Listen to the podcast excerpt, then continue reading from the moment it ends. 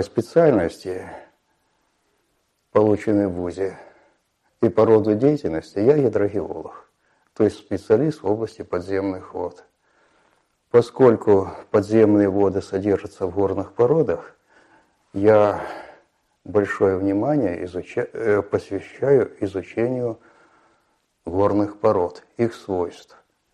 Именно породы, скажем так, значит, их изучение является основой геологии.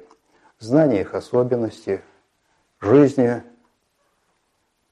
имеет ключевое значение для решения многих практических задач соответствующей направленности.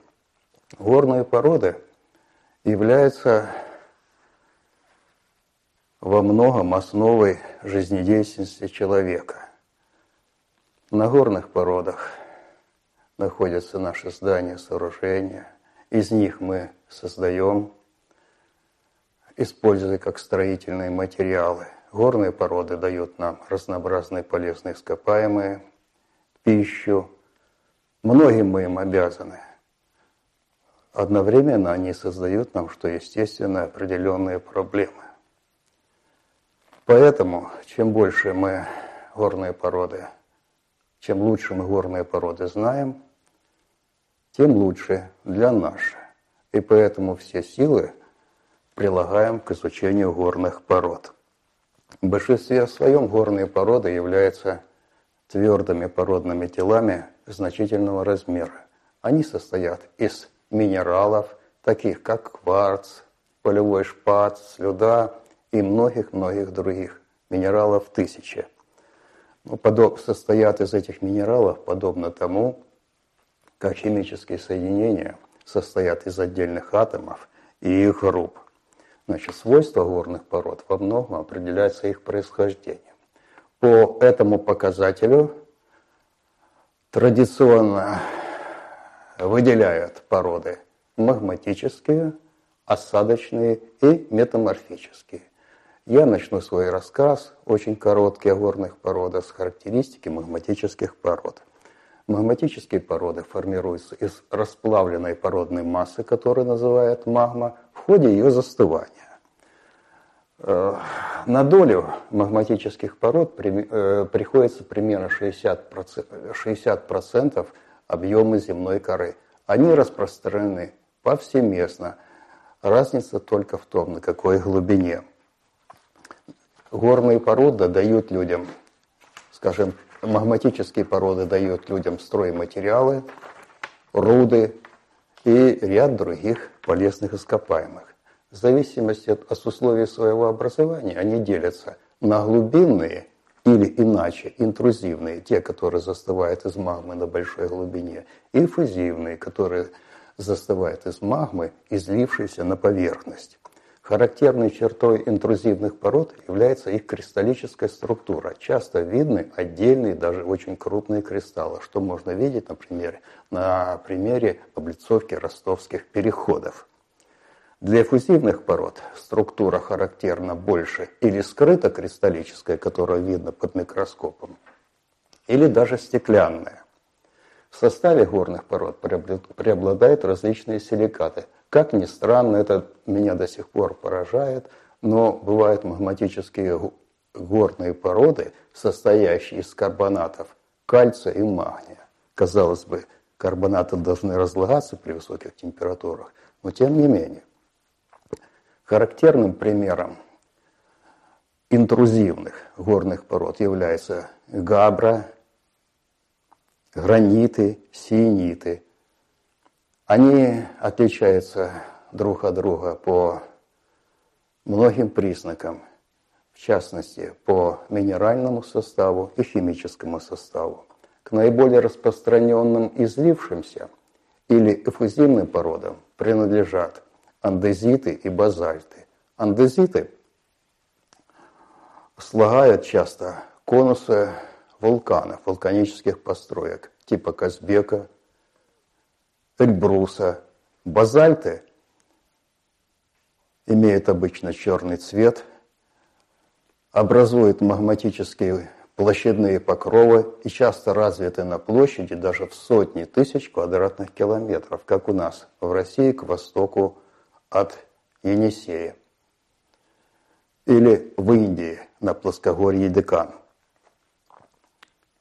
Ну, теперь вкратце об осадочных породах. Характерные известные примеры. Песок, глина, известняк. Эти породы формируются из продуктов разрушения других пород любого происхождения. Занимает всего лишь несколько, ну, до 5% объема земной коры, однако распространены на большей части территории планеты. Для них характерна слоистость. Эти породы образуются из фрагментов, обломков, пород разного состава и отмерших организмов. Так, на песках, глинах и известняках-ракушечниках находится город Ростов-на-Дону, город Новочеркасск. Трудно себе представить, что когда-то было море, и образовались вот эти известняки, ракушечники на площади сотни, может быть даже тысячи квадратных километров мощностью примерно до 20 метров. Ну так было. Трудно представить, как это можно, могло произойти. Также осадочные породы создаются в результате выпадения растворенных веществ из воды. Пример такой – поваренная соль, которая формируется в знаменитых озерах Эльтон и Баскунчак в Прикаспии. С осадочными породами связаны разнообразные полезные ископаемые. Я хочу обратить внимание, э, выделить прежде всего такие полезные ископаемые, как уголь и нефть. Уголь потому, что я активно занимаюсь вопросами угленакопления, угольной гидрогеологии. Разработано несколько теорий происхождения угля. Первая из них по времени, наверное, появления – это образование угля из торфа на месте его произрастания. Вторая теория. Уголь образовался из фрагментов разных растений, которые вынесены потоками воды в разные ловушки. Эти теории конкурируют между собой, но, скорее всего, обе теории правы, единственное, что в каких обстановках, в какой области определения. Существует две основные теории происхождения нефти. Первая из них.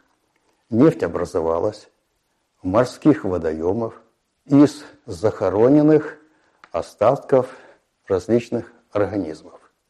Вторая теория. Нефть имеет неорганическое происхождение. Она выходит, восходит знаменитому Дмитрию Ивановичу Менделееву. Идея следующая.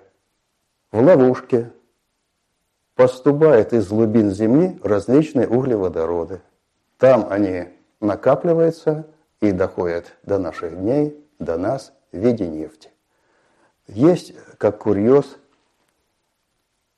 и космическая теория происхождения угля и нефти.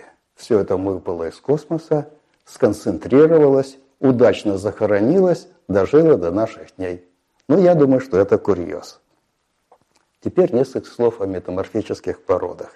Их название говорит о способе их образования. Они образовались из других пород в результате метаморфозы, то есть преобразования, под воздействием больших давлений и температуры. В результате этих преобразований изменяется облик пород, их минеральный и химический состав, и очень часто появляется так называемая сланцеватость. Такое ощущение, что породы сложены, как будто сложены из отдельных пластин. Такое характерное явление. Типичные представители мрамор, в котором даже видны следы, так сказать, часто бывают видны э, следы материнской породы. Раковин там разные и так далее, и так далее. Дальше гнейс, кварцит, э, кристаллические сланцы. С этой группой пород связаны практически те же самые полезные ископаемые, что и с породами магматическими. Геологи знают очень много о горных породах, стараются углублять эти знания, что дает большую практическую отдачу и наполняет смыслом их и нашу жизнь. Спасибо.